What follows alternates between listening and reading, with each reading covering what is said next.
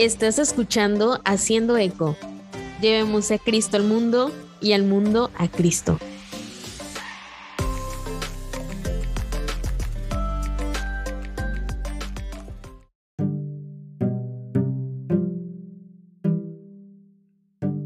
La palabra de Dios fijada y condensada en un texto definitivo hace muchos siglos, por ser palabra de salvación, está destinada a todos los hombres de cualquier época y nación. Hola hermanos, sean bienvenidos a un nuevo episodio de Haciendo Eco Podcast. Seguimos con la dinámica de invitados, ya no solo escuchan mi voz, pero a partir de hoy van vamos a, a escuchar la voz del co-host de Haciendo Eco Podcast. Em, es para mí la verdad una alegría inmensa poder compartir con mis amigos este camino a la santidad, este camino al cielo y sobre todo también que crezcamos juntos en este conocer, en este saber, en este acercarnos a Dios, en fin, todo lo que involucra el crecimiento espiritual, la verdad es una alegría inmensa poder compartirlos con, con las personas que más quieres. A partir de hoy vamos a estar como que en una misma línea, vamos a hablar sobre un, un mismo tema, pero lo vamos a desarrollar en varios capítulos, así como lo hemos hecho en otros episodios. Por ejemplo, perdón, en otras temporadas. Por ejemplo, en la temporada 1, eh, razones por las que sigo siendo católica. En la temporada 2 hablamos sobre el discernimiento. En la temporada 3 hablamos sobre la oración. Esta temporada la hemos nombrado escenarios con Jesús. La primera cosa que se me viene a la mente cuando hablamos de escenarios con Jesús son pasajes de la Biblia, ¿no? Ciertos eh, episodios, eh, ciertos momentos, mejor dicho, en los que Jesús nos enseña algo. Y para entrar en más detalles, pues vamos a plantear dos preguntas. Sobre eso se va a desarrollar más bien esta introducción. Mi amigo, el padre Marlon, será quien les dé como que una visión más amplia de lo que queremos platicar Hola, padre Marlon, ¿cómo está? Un gusto saludarle. Buenas tardes, Angie. Pues un gusto. Eh, estoy bien, gracias a Dios, con mucho calor por la, por la frontera eh, más caliente del mundo, dicen, porque aquí el sol se da en dimensiones mayúsculas. El sol es gigante aquí. Este, entonces, con mucho calor, con muy contento de poder estar aquí compartiendo la vida y la fe con ustedes, contigo y con quienes nos acompañan en haciendo de podcast. Solo quiero comentar algo muy muy rápido antes de que empecemos, que la Biblia, la Biblia pertenece a toda la iglesia, a todos sus miembros y a toda su historia, y por lo tanto la interpretación de la misma es obra también de toda la iglesia. En la iglesia, como en el cuerpo, hay miembros diferentes, hay diversos carismas, como ya bien lo plantea San Pablo. De entre ellos, el magisterio ha recibido el carisma de interpretar con autenticidad la escritura y por tanto de juzgar sobre la ortodoxia de cualquier otra interpretación de los miembros de la comunidad eclesial. Las dos preguntas sobre las que nos vamos a basar en esta introducción, la primera es, ¿cada uno interpreta la Biblia a su manera o hay unos principios de interpretación? Y la segunda, ¿qué es lo más importante en la Biblia? ¿Lo que a mí me dice o lo que en sí dice? Los micrófonos son todos suyos. Eh, bueno, respecto a la primera pregunta, me gustaría ahondar un poco en cuanto a la, mm, me decías, si puedo, si hay principios de interpretación como tal, ¿verdad? Sí hay unos principios propios en cuanto al estudio de la Sagrada Escritura, en cuanto a la correcta interpretación, ¿sí? Es decir, no se puede leer o no se debe leer la Sagrada Escritura de una forma literal porque hay unos principios hermenéuticos que nos arrojan o que nos dan la luz necesaria para lo que la palabra quiere transmitir. Entonces, si hay unos principios propios de interpretación, si hay ciertos aspectos que se tienen que tomar en cuenta para la correcta interpretación, para no caer en un literalismo que en ocasiones puede llegar a arrojar doctrinas erróneas, falsas luces porque estamos tomando el texto de la forma inadecuada. Ese es uno de los, de los errores más de los errores más comunes que cometemos y de hecho yo creo que todos los católicos en alguna ocasión lo hemos llegado a escuchar o incluso, ¿por qué no? Cuando, cuando vamos madurando en la fe, nos acercamos al texto bíblico como con esa intención de ver qué nos dice la palabra, pero no sabemos por dónde comenzar y entonces caemos en este error, ¿sí? Que ya cuando se conoce la Sagrada Escritura y la palabra, pues llega a ser un, pues un, vamos a decirlo así, un error muy grave el jugar con esta, el jugar así, porque ya se vuelve una cuestión de hasta de azar, si me explico, buscar así como que, ay, a ver qué me dice ahora y donde lo abra la palabra de Dios, donde, donde abra la Biblia, eso es lo que me quiere decir Dios, pues no, o sea, no, Dios no, Dios no es un juego de azar, me explico. Entonces, sí tenemos que tener cuidado con ello y, ser muy, muy precisos en cuanto a la forma de acercarnos al texto. Eh, lo que a mí me dice tiene que ser fruto de lo que la palabra per se dice. Yo no puedo tomar un texto y decir, esto me dice a mí y esto es lo correcto, si primero no he buscado descubrir qué es lo que la palabra pretende decir. Si hay una relación entre ambas situaciones, pero tenemos que partir de lo que primero nos da la letra y luego ya lo que entra al corazón. Es decir, primero tenemos que ir descubrir qué pretende darnos Dios, porque si no sería como decir que quiero que la voluntad se haga o, que lo que sucede sea según mi voluntad y no según la voluntad de Dios. ¿Estamos de acuerdo? Entonces, primero tengo que buscar en la palabra la profundidad de lo que Dios quiere transmitir y entonces ahora sí darle el lugar que le corresponde en mi corazón a la voluntad que transmite a través del texto bíblico. Sí hay una conexión entre ambas, pero tenemos que partir de lo que busca la palabra transmitir y de ahí ahora sí lo que yo puedo comprender e iluminar a través de ella. Aquí es donde quisiera entrar como que en el en la esencia de los escenarios con Jesús. La esencia de, de, presentar este, este proyecto catequético, porque eso es, esto es algo que tenemos que aclarar Angie y yo desde el comienzo, si bien tenemos dentro de Haciendo Eco Podcast eh, testimonios, como ya hemos escuchado alguno, tenemos por ahí formas de acercarnos a cierta devoción, como fue el capítulo de la devoción a, San, la devoción correcta a San José. Esos, eh, esos momentos, pues sí nos ayudan a iluminar un poco nuestra piedad y nuestra devoción, evidentemente. Pero los escenarios con Jesús buscan ser más una catequesis formal en cuanto al crecimiento en el estudio bíblico. Es decir, que nos acerquemos de una manera eh, sin alejarnos de la piedad, porque de hecho eso es lo que pretendemos al final de cuentas, que quien lo escuche, quien escuche estos escenarios, descubra nuevas formas de acercarse a la palabra para que enriquezca su piedad, pero sí partiendo del sentido más que vaya de la mano de la razón. Escenarios con Jesús parte de la idea de mostrar no podemos ahondar en un podcast, evidentemente nos, primero que nada, nos llevaría muchísimos podcasts, eh, nos llevaría muchísimas horas si quisiéramos hacer exégesis de todos los textos bíblicos, pero al menos sí acercarnos a los evangelios y descubrir un acercamiento exegético en la vida propiamente de Jesús, de Jesucristo, del que nos da sentido, del que es el camino, la verdad y la vida, el que es el buen pastor, el que por el que estamos escuchando esto, ¿sí?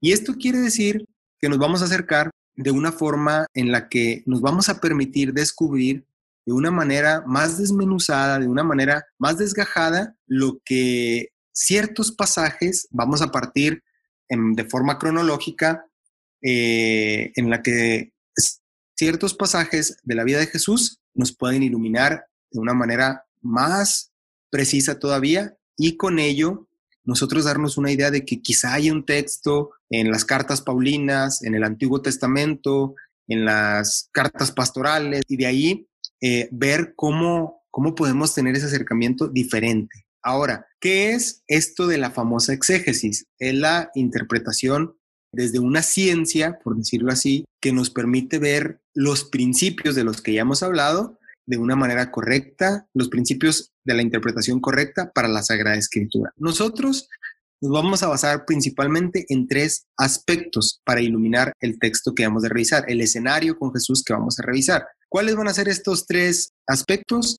Primero que nada, ¿quién escribe? ¿Quién es el autor sagrado? ¿Por qué? Porque no es lo mismo el encuentro, por decirlo así, con Jesús que ha tenido Marco, Marcos que el que ha tenido San Juan. ¿sí? no es lo mismo el conocimiento que tiene San Lucas que el que tiene San Mateo. Entonces, tenemos que entender quién está escribiendo, es decir, quién es el autor sagrado. Ojo aquí, el autor de toda la Sagrada Escritura es el Espíritu Santo, pero se vale de personas, de hombres concretos que han de escribir lo que Él les ha de inspirar. Pero esta inspiración viene acompañada de ciertas situaciones que ellos han vivido en torno al encuentro con Jesucristo. Si me explico en este primer aspecto, ¿quién es el autor sagrado? ¿Sí? ¿Quién escribe? Un segundo aspecto que vamos a tomar en cuenta para estos acercamientos será en qué contexto está escribiendo el autor sagrado, ¿sí? Porque no es lo mismo lo que ha recorrido San Lucas, lo que está viviendo San Lucas cuando escribe, que lo que está viviendo San Marcos. Son panoramas diferentes a la hora de, redactar su evangelio. Esto es algo muy interesante. ¿Por qué? Porque tenemos que recordar que el evangelio surge de la tradición oral. Primero fue algo que se fue comunicando entre las comunidades, el acontecimiento de la resurrección. De ahí partimos para, para esta noción de la, de la, iglesia primitiva y luego ya se va a empezar a redactar posteriormente, se va a poner a plasmar, se va a poner, se va a poner por escrito, perdón, y entonces al ponerse ya por escrito, pues vendrán ciertos ajustes, ciertas situaciones diferentes, y ahí es donde tenemos que comprender el porqué de aspectos diferentes a la hora de redactar pasajes similares o por qué hay pasajes que no están por ejemplo, spoiler alert del primer capítulo o el capítulo que sigue en los escenarios de Jesús, porque hay un evangelista que omite, al parecer, un acontecimiento tan interesante en la vida de Jesús. ¿Por qué lo deja de lado? ¿Por qué decide no redactar, narrar ese pasaje? ¿Es que acaso ese pasaje no existió? ¿O es que acaso este evangelista no se enteró de ello? No, tiene su razón. ¿Por qué? Porque tiene su razón propia, porque está dentro de un contexto diferente, porque está dentro de una situación diferente a la de los otros evangelistas. Pero bueno, eso ya lo veremos después. Entonces, un segundo aspecto es el contexto, ¿sí? En el contexto podemos encontrar desde palabras diferentes, desde formas de, narrar la, situación o, lo que está aconteciendo en el pasaje del Evangelio, ¿sí? Eh, por ejemplo, a mí me encanta, eh, los detalles que de pronto San Juan pone como los, los tiempos, por ejemplo, cuando el llamado de los primeros cuatro discípulos mm, da una hora exacta San Juan de cuando eso sucede. Es un detalle muy, muy especial porque deja plasmado el, evangelista la hora en la que sucede. Entonces, no les voy a decir cuál es ni dónde, igual ya lo saben, pero ahí acérquense y descubran esta parte, así como decir, ah, caray, a lo mejor no lo habíamos notado, pero eh, eh, San Juan es fascinante en ese sentido, le gusta jugar, jugar ojo con, el con, la palabra jugar, me refiero a redactar, ¿eh? o sea, me gusta redactar detalles que, que, son muy, de pronto hasta tiernos, como esta hora, o sea, ¿qué vería el evangelista que decidió plasmar la hora en la que es llamado por Jesús? Si me explico, lo dejan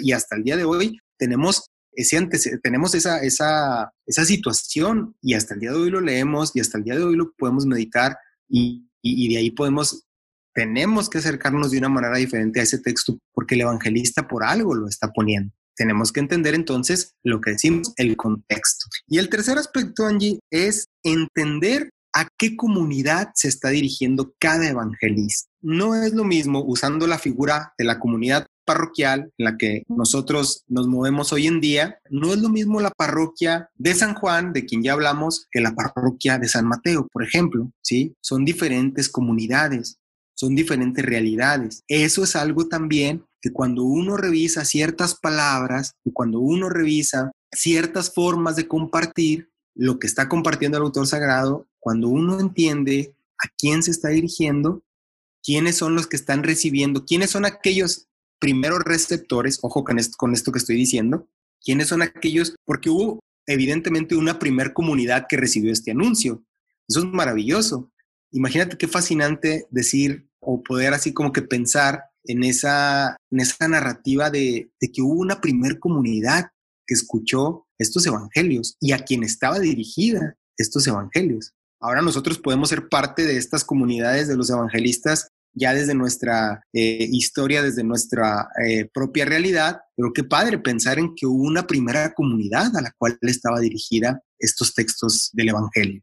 ¿Sí? Entonces, siempre será muy importante tomar en cuenta quién es la comunidad a quien escribe cada uno de los cuatro evangelistas. Nos vamos a ir por estos tres aspectos, Angie, porque hay, hay más principios hermenéuticos, hay más principios de interpretación, pero si tomáramos en cuenta todos, serían muchas horas y lo que queremos es un acercamiento ligero, un acercamiento como que vaya haciendo brotar en nosotros eh, un poco más esa intención no solamente quedarnos en la piedad, sino iluminar la piedad a través de un acercamiento más de la parte de la ciencia bíblica. Entonces, por ahí irían los, los aspectos en los que vamos a trabajar, a movernos en estos escenarios con Jesús. ¿Quién es el autor sagrado? ¿En qué contexto escribe? ¿Y para quién está escribiendo? Tú que escuchas esto, si tú quieres encontrar luz en tu corazón, si tú quieres encontrar respuesta en tu corazón para cierta inquietud, para cierta necesidad, para cierta oscuridad que podemos estar viviendo, no habrá mejor respuesta que la palabra de Dios. Entonces, que de ahí sea este acercamiento, este vivir a través de esos escenarios con Jesús para que nos ayuden y nos motiven a darnos cuenta de la importancia de buscar las respuestas de nuestra vida en la palabra, en el verbo que es Jesucristo y que ello nunca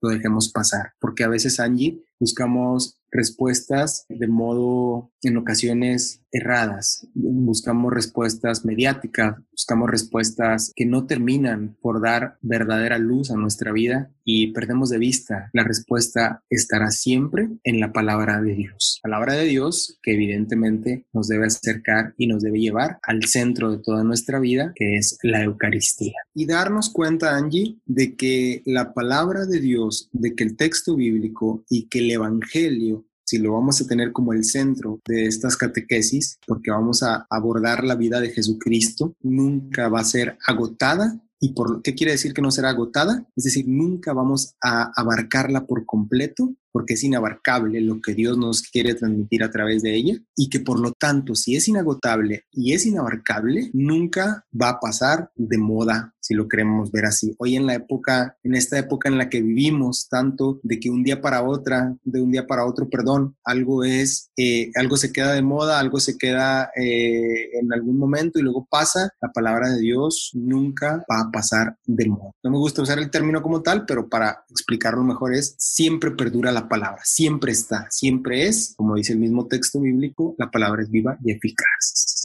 Sí, y como usted ya estuvo comentando, ¿no? ¿Cuál es el, objetivo primordial de, de, estos temas que vamos a abordar? También me gustaría dejarlos con el objetivo vivencial de la temporada, que es leer, meditar e interpretar la Biblia con el mismo sentido de fe con el que fue escrita y leída en la iglesia durante todos estos siglos. No sé si le gustaría que ya para cerrar eh, con esta introducción consagremos todo esto que, que vamos a comentar a la Virgen Santísima, que usted igual ya me había dicho que a ella quiere consagrarle todo esto para que nos lleve y conozcamos más y mejor a su Hijo Jesús. Que sea María la que vaya cuidando nuestro corazón a lo largo de estos escenarios con Jesús y en ella consagrar este trabajo, este discernimiento, esta catequesis y que quien lo escuche se sepa muy amado por ella y se sepa eh, abrazado por ella en medio de sus inquietudes. Entonces te invito a Angie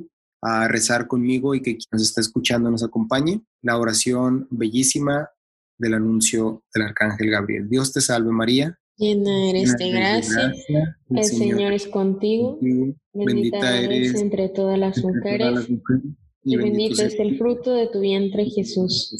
Santa, María, Madre de Dios, ruega por nosotros pecadores, ahora y en la hora de nuestra muerte. Amén. Amén.